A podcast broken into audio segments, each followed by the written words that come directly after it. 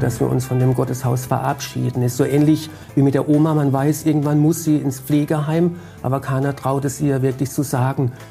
Hallo, ich bin Caroline Harro-Gnendinger. Bei uns bei Alpha und Omega geht es jetzt darum, wie katholische Kirchen umgenutzt werden können, wenn sie nicht mehr als Raum für Gottesdienste dienen. Es wird spannend, weil Professor Albert Gerhardt ein Experte auf dem Gebiet ist und weil ich auch mit Pfarrer Bernd Walter aus Überlingen gesprochen habe, dessen Kirche auch geschlossen werden sollte. Es geht im Talk um große Streitpunkte und um gelungene Beispiele aus Baden-Württemberg. Zu sehen gibt's unseren Talk auch. Alles dazu in den Show Notes und hier erstmal zum Hören. Und los geht's. Ein Kraftort, ein Gotteshaus, genau das sollen Kirchen sein. Was aber, wenn Kirchengebäude nicht mehr rentabel sind? Abreißen, verkaufen oder umwidmen? Was da möglich ist, das wollen wir in dieser halben Stunde aufklären. Schauen wir uns doch erstmal zwei Beispiele aus Baden-Württemberg an. Hier sehen wir die ehemalige Kirche St. Elisabeth in Freiburg. Sie ist zu einem Wohnhaus umgebaut worden und 2015 sind die ersten Mieter eingezogen. Und das hier ist früher St. Peter und Paul in Weil am Rhein gewesen. Seit den 1990ern ist die dortige Stadtbibliothek in das Gebäude eingezogen. Wohnhäuser und Bibliotheken in ehemaligen katholischen Kirchen. Mit solchen Beispielen kennen sich meine beiden Studiogäste gut aus. Das ist Bernd Walter. Er ist katholischer Pfarrer in Überlingen am Bodensee und eine seiner Kirchen soll bald geschlossen werden. Und Albert Gerhards, er ist katholischer Priester, war Liturgieprofessor und an der Universität Bonn und ist Experte für Kirchenumwidmungen. Ja, Herr Gerhards, äh, Sie forschen schon lange und bis heute an diesem Thema. Können Sie sich noch so an die erste ja, umgewidmete Kirche erinnern, mit der Sie zu tun hatten? Ja, mit der ich zu tun hatte. Das muss wohl ähm, eine Aachener Kirche gewesen sein, die 2006 äh, zu einem Kolumbarium, also einer Grabeskirche, umgewidmet wurde. Ich war damals Leiter der Aachener Kunstkommission und auch äh, Vorsitzender der Jury für diese Umnutzung. Und das war ein spannendes Projekt. Es war eine, überhaupt eine der ersten äh, Kolumbarien, die äh, gebaut wurden. Inzwischen gibt es ja sehr viele. Äh, und äh, ein Projekt, das damals sehr viel äh, auch ähm, Aufhebens machte.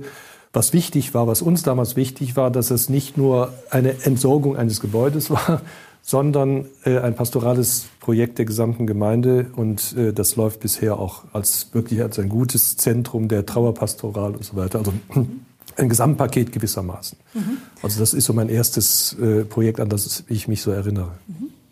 Jetzt wollen wir uns ja in dieser Sendung vor allem mit katholischen Kirchen beschäftigen, einfach weil da der Kirchenraum noch mal einen anderen Stellenwert hat als bei anderen Konfessionen. Vielleicht können Sie kurz sagen, was so das Besondere an diesen katholischen Kirchenräumen ist?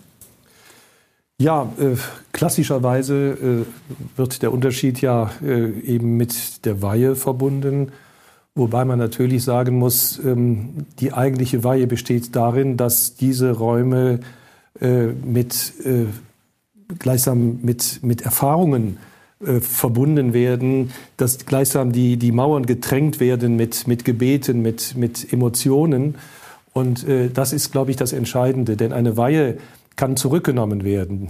Ein Raum kann entwidmet werden, obwohl es im Weihegebet heißt, dass dieser, äh, dieses Gebäude, dieser Raum, dieser Bau auf ewig Gott gehört. Also ein gewisser äh, Widerspruch. Katholischerseits also eben ein, äh, äh, wird natürlich auch dann nochmal mit dem Gebäude, das ist auch in der Weiheliturgie sehr schön zum Ausdruck gebracht, verbunden, dass das Gebäude aus Stein, Sinnbild eben äh, dieser Kirche aus lebendigen Steinen ist. Also viele äh, Parallelen, viele Analogien äh, werden da gezogen und das äh, äußert sich ja dann auch in der Architekturgeschichte äh, darin, dass äh, ein Kirchengebäude immer auch unterschiedliche äh, verkörpert. Denken wir an die modernen Kirchen, die oft eben eine Zeltform annehmen, wo also dann das Gottesvolk, das eben als pilgerndes Volk auf Erden äh, eben nicht eben sich so fest verorten will, sondern das Wandern unterwegs ist. Also hier haben wir sehr unterschiedliche Bilder von Kirche, die sich auch dann in den Kirchengebäuden äh, manifestieren. Mhm. Würden Sie da zustimmen ähm, oder noch mal was Eigenes sagen, wo Sie sagen, ähm, dafür steht so ein katholischer Kirchenraum für mich?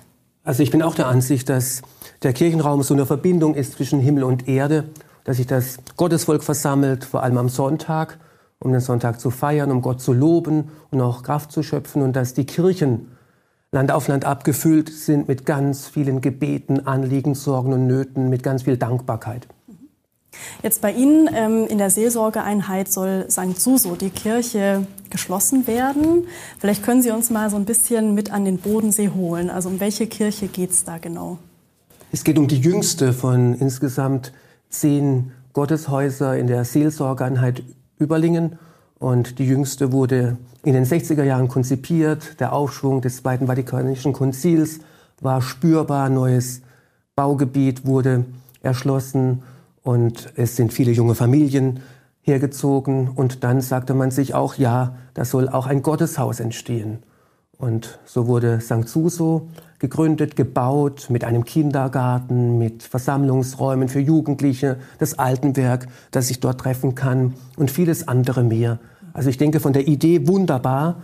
74 war die Grundsteinlegung und 75 schon wurde sie eingeweiht, hat sich sicherlich bewährt, aber die Zeitgeschichte hat anders weitergeschrieben. Warum soll die denn jetzt geschlossen werden? Seit zehn Jahren schon findet dort kein regelmäßiger Gottesdienst mehr statt. Der Kindergarten funktioniert noch sehr gut. Die Jugendräume werden genutzt. Auch das Altenwerk kommt zusammen. Aber der Gottesdienstraum wird noch zwei, dreimal im Jahr genutzt für Schulanfang und Schlussgottesdienste. Und dann natürlich am Heiligabend ist dort ein schöner Familiengottesdienst. Mhm. Gibt es da noch was anderes, wo Sie sagen, okay, die Kirche ist einfach so sanierungsbedürftig und deshalb wollen wir jetzt ähm, diese Kirche schließen?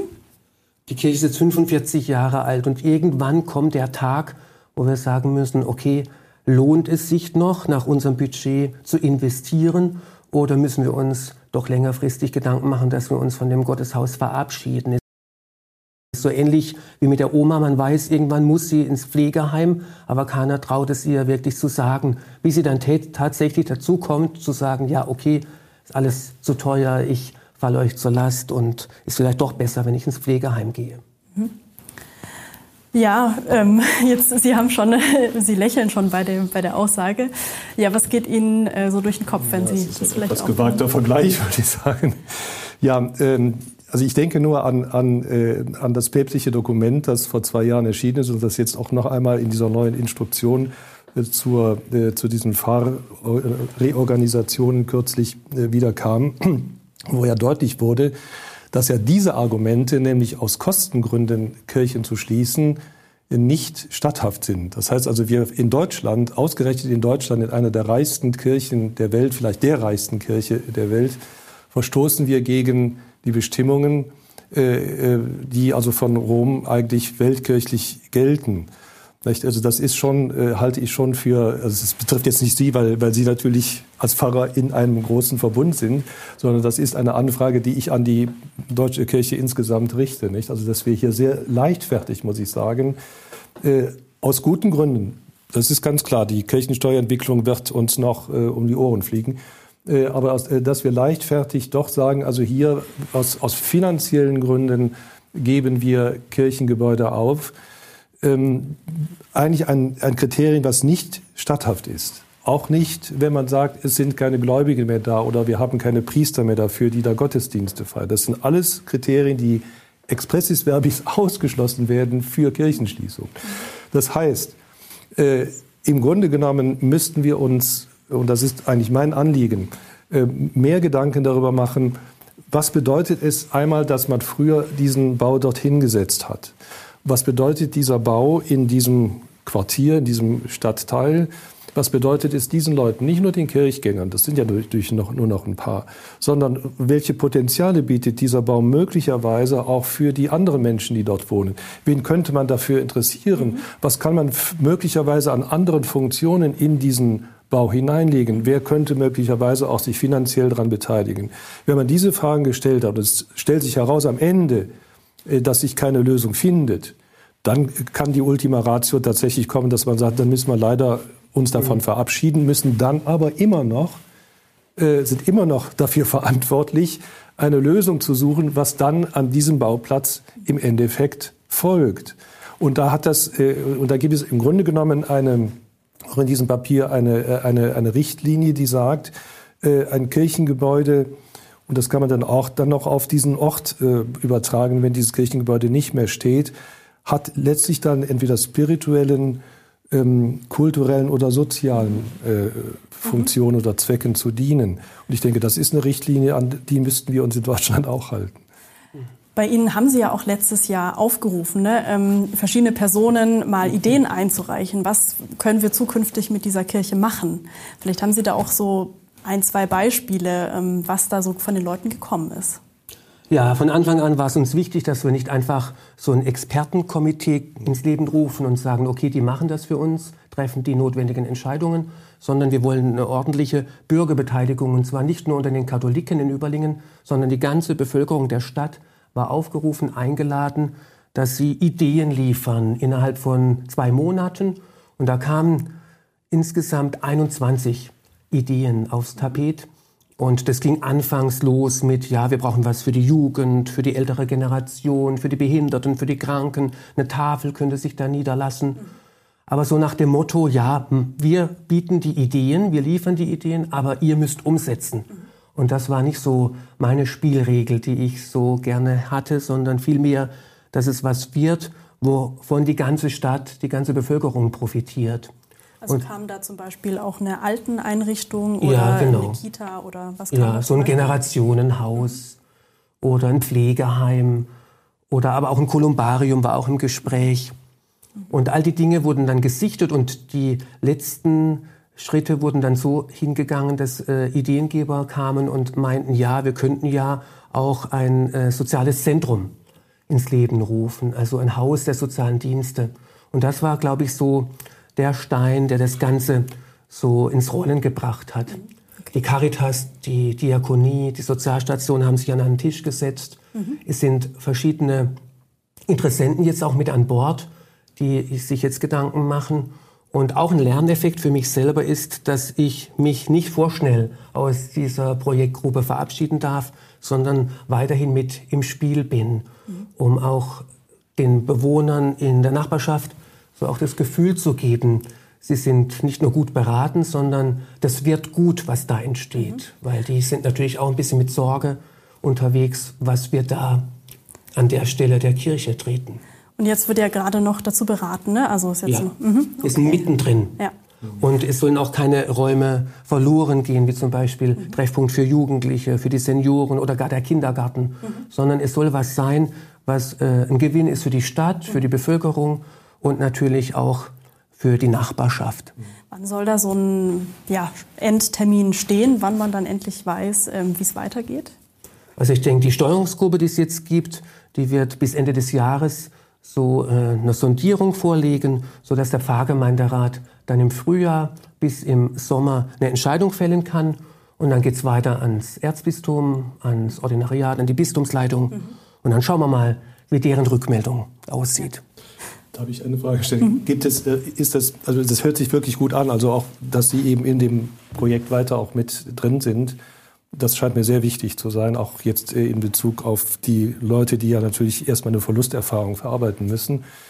Äh, ist denn zumindest mal als Projekt vorgesehen, so etwas wie einen Raum der Stille oder wie ja. auch immer mit ein, zu integrieren? Mhm. ein ganz großes Anliegen. Ja. Ähm, Suso, ein Mystiker im 12. Jahrhundert, in Konstanz lebend, war auch zu Besuch in Überlingen. Und das war auch so die Idee in den 70er Jahren, die Kirche auch diesem Patron zu weihen, St. Suso. Und da soll es dann auch einen kleinen Gebetsraum geben, um sich dort zurückzuziehen. Vielleicht auch die Idee des ewigen Gebetes, dort gerade auch der Mystik, dass dort Menschen zusammenkommen in einem kleinen Raum, der auch im Winter gut beheizbar ist, äh, im Gebet sich zurückzuziehen. Ja, jetzt schauen wir uns mal ein Beispiel von einer Stuttgarter Kirche an, ähm, die das alles schon hinter sich hat, also schon durchgemacht hat. Das ist die Filialkirche St. Stephan und ähm, ja, die sollte geschlossen werden. Und dann kam die Idee im Kirchengemeinderat auf, fragen wir doch mal eine beliebte Buchhändlerin im Viertel, ähm, ob sie nicht, also weil sie eh umziehen musste mit ihrem Laden, ob sie nicht herein will. Ja, und das hat geklappt. Das schauen wir uns jetzt mal an. Ein Raum zum Entdecken. Das ist Buch und Spiel, der Laden in der ehemaligen Stuttgarter Kirche St. Stephan. St. Stephan war mehr als 40 Jahre lang Filialkirche der Gemeinde St. Elisabeth. 2017 wurde sie entweiht. Die Atmosphäre sollte aber ein Stück weit bleiben, sagten Pfarrer, Gemeinderat und die Buchhändlerin Marie-Louise Zeuch dass eben auch religiöses um den äh, Altarbereich herum ist, dass nicht Kinder sofort darauf losstürmen, ähm, so haben wir versucht, aus der Atmosphäre des Raumes heraus den Laden zu entwickeln. Und ich glaube, wir sind ihm einigermaßen gerecht geworden. Kreuze, Weihwasserbecken, Tabernakel, Ambo und auch die Kirchenbänke erinnern daran, dass hier einmal Gottesdienste gefeiert wurden. Es gab selbstverständlich auch auch Bekannte, die ich persönlich gut kenne, die also das nicht positiv gesehen haben, die richtig enttäuscht waren, dass man praktisch ihre Kirche jetzt hier zumacht. Aber waren wenige, die sich negativ tatsächlich geäußert haben. Inzwischen sind zwei Jahre vergangen und ehemalige Gemeindemitglieder und auch Bücherfreunde aus der Umgebung kommen gerne hier vorbei. Wir wohnen hier gegenüber. ja, wir sind natürlich hier oft. Meine Tochter liebt das Laden, kommt hierher sehr gerne. Ich bin auch schon mal, wenn ich so gestresst war, zu Frau Zeug gekommen und wir haben uns einfach hingesetzt in die Ecke hinten bei der Mutter Gottes und haben einfach mal miteinander gesprochen. Und es hat richtig gut getan. Toll. Wir kommen sehr gern und auch je nach ähm, Lichteinfall ist die Stimmung im Laden schön. Es ist immer noch ein persönlicher Ort, an dem Besucher nicht einfach nur kaufen, sondern auch auftanken können. Es ist immer noch ein spiritueller Raum. Ja, so kann das aussehen, ähm, wenn eine Kirche umgewidmet wird. Ähm, jetzt haben wir da auch gesehen, dass es ja, also dass da einiges an Inventar noch geblieben ist. Ne? Ähm, aber es wird ja das ewige Licht gelöscht und auch die Reliquie aus dem Altar genommen. Das zeigen wir jetzt auch mal in zwei Bildern. Ähm, ja, vielleicht sagen Sie noch ganz kurz was dazu, was zum Entweihen einer Kirche gehört. Ja, eigentlich gehört nur das bischöfliche Dekret dazu, also dass diese Kirche nicht mehr eben äh, Kirche ist und damit ist sie eigentlich entwidmet. Ähm, wobei man, glaube ich, unterscheiden muss zwischen entwidmen und entweihen. Kann man eine Kirche letztlich entweihen? Man kann es eigentlich nicht. Das kann man nur dadurch, dass man sie abreißt. Ich sagte ja anfangs, oder äh, das, äh, Kirchen sind im Grunde genommen äh, sie sind, sie sind ähm, heilige Orte dadurch, dass darin gebetet wird, dass darin gelitten wird, dass darin ja Gotteserfahrungen gemacht werden und das bleibt. Nicht? Und das ist ja das Großartige, dass die Buchhändlerin das auch ganz bewusst äh, nicht nur in Kauf nimmt, sondern das also auch mit großem Respekt sich dazu verhält.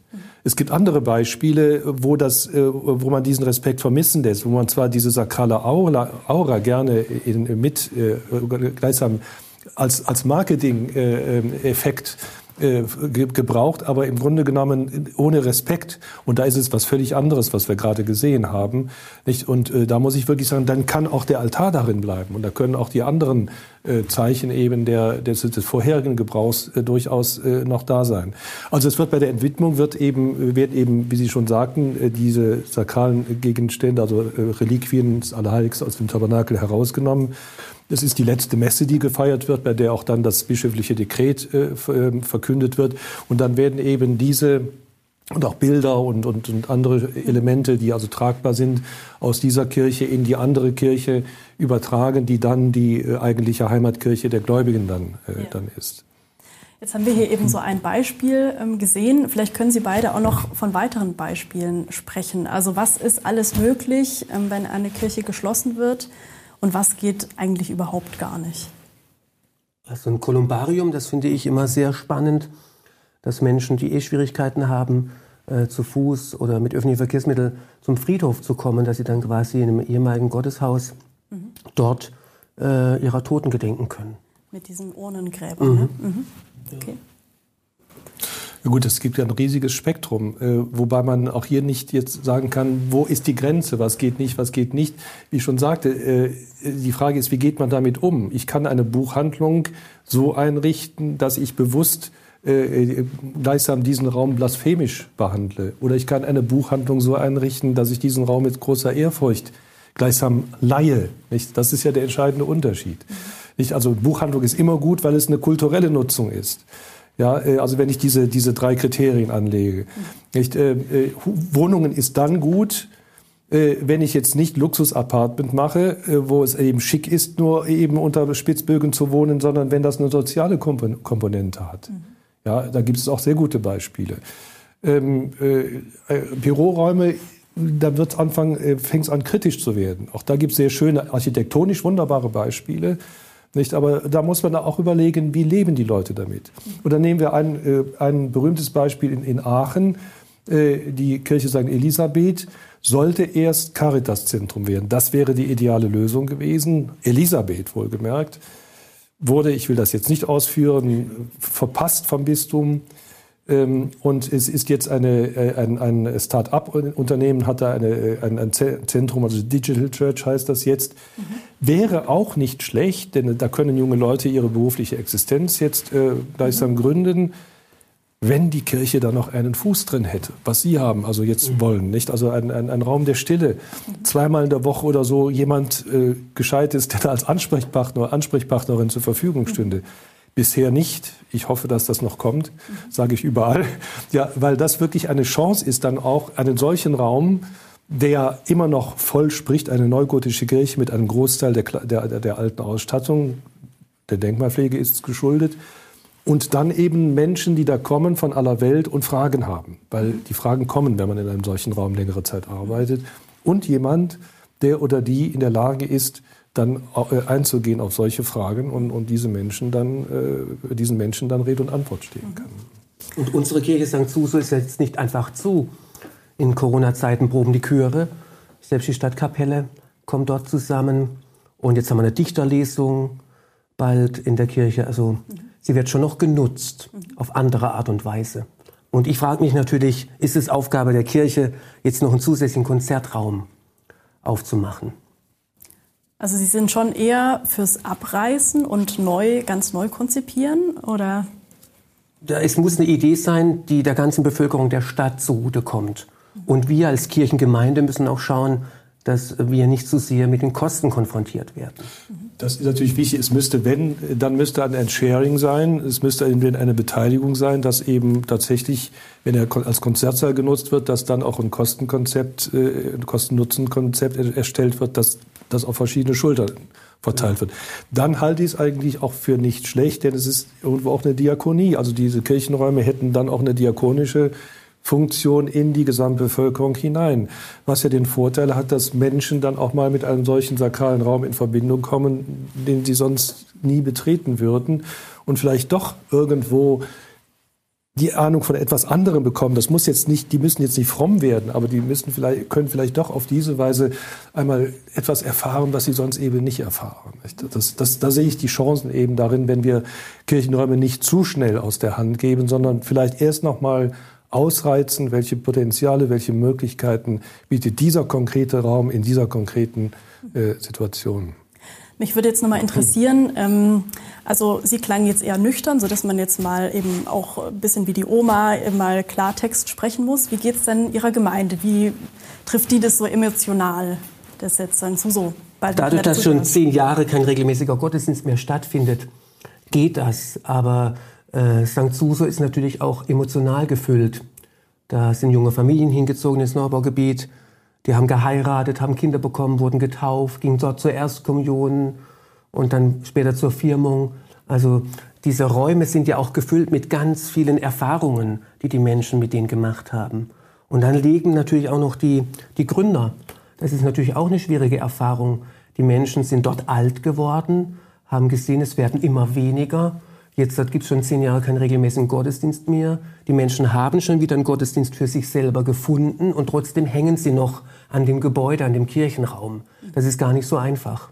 Ist das ein markanter Bau oder ist das eher so ein zurückhaltender Bau? Zurückhaltend. Hm. Also ich frage mich, wie das wieder, wieder, wieder städtebaulich, äh, denn das ist ja oft ein Problem, wenn Kirchen weggerissen werden, fällt oft ein ganzes Stadtviertel in sich zusammen, weil oft Kirchen äh, in dieser Zeit äh, Stadtviertel, Neubauviertel auf Kirchen hin gebaut wurde. Aber es gibt natürlich das Gegenteil, dass die sehr zurückhaltend sind und äh, es fehlt dann nichts, wenn man sie wegnimmt mhm. und was anderes dahin setzt. Also mit der Idee, die jetzt forciert wird mit dem Haus der sozialen Dienste, glaube ich, ist das eine Win-Win-Situation für die Stadt und für die Kirche. Ja, jetzt ist deutschlandweit sind ja laut Deutscher Bischofskonferenz mehr als 500 Kirchen seit Anfang des 20. Jahrhunderts geschlossen worden. Ja, vom Gefühl her ist es hier im Südwesten relativ gering, die Zahl. In der Diözese Rottenburg-Stuttgart spricht man von acht profanierten Kirchen seit 2005. Ja, vielleicht von Ihnen noch so eine Einschätzung. Wie sehen Sie so die Kirchennutzung, Umnutzung in der Zukunft? Also die Lawine kommt noch. Nicht? Also wir haben natürlich bei uns im Norden oder im Westen besser gesagt natürlich schon einiges hinter uns. Denken wir ans Bistum, äh, Bistum Essen, die ja schon 2005 mit an die 100 angefangen hatten und die nächsten 150 sind schon auf der Liste. Äh, Im Bistum Aachen äh, sieht es ähnlich aus. In Köln kommt eine ganz große Lawine jetzt auf uns zu. Die haben schon vier Immobilienmanager angestellt und so weiter. Also da kommt gewaltig etwas.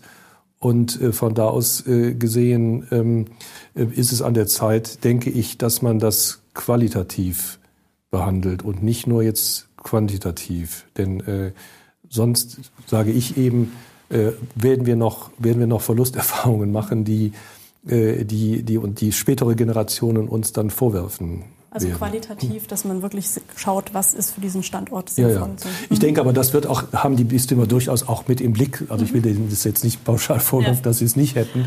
Äh, nur eben, äh, äh, das Problem ist, dass man praktisch immer beim, äh, beim, beim immobilienwirtschaftlichen Ansatz oder beim finanziellen Ansatz. Das ist natürlich letztlich ein entscheidender Faktor. Mhm. Aber es müsste beim pastoralen oder beim, beim äh, angesetzt werden bei der Neuordnung der pastoralen Räume. Da müsste ich ansetzen und fragen, wie will ich eine Sakralbaulandschaft insgesamt in einem Bistum auf Dauer gestalten? Wie will ich in der Fläche präsent sein? Ich, ich, muss anders präsent sein. Das heißt, das ist ein Transformationsprozess, der alles betrifft. Der betrifft die Gemeinden und die, und die Kirchengebäude. Und ich kann jetzt aber nicht sagen, die Kirchengebäude sind nur lästige Immobilien, die muss ich erstmal abschneiden und dann fange ich an, darüber nachzudenken, sondern das muss in einen Gesamtprozess mit eingebunden sein. Und dann, glaube ich, sind wir auf einer qualitativen Schiene. Ja, jetzt sind wir schon am Ende der Sendung. Vielen Dank Ihnen aber, Ihnen beiden fürs Gespräch.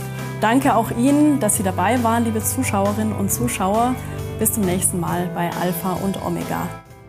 Übrigens, Alpha und Omega mehr als du glaubst ist ein gemeinsames Format der katholischen Bistümer Rottenburg, Stuttgart und Freiburg und des evangelischen Medienhauses Stuttgart. Zu sehen sind die Sendungen bei den privaten Fernsehsendern in Baden-Württemberg, auf Bibel TV und auf YouTube. Weitere Infos gibt's unter kirchenfernsehen.de und www.kipp-tv.de. Wenn Sie Fragen, Wünsche und Feedback haben, schreiben Sie uns gerne an podcast@kipp-radio.de. Und wenn Ihnen diese Folge zur Umwidmung von Kirchen gefallen hat, wie wäre es mit der Podcast-Folge 38 darüber, was junge Katholikinnen und Katholiken von der Kirche erwarten?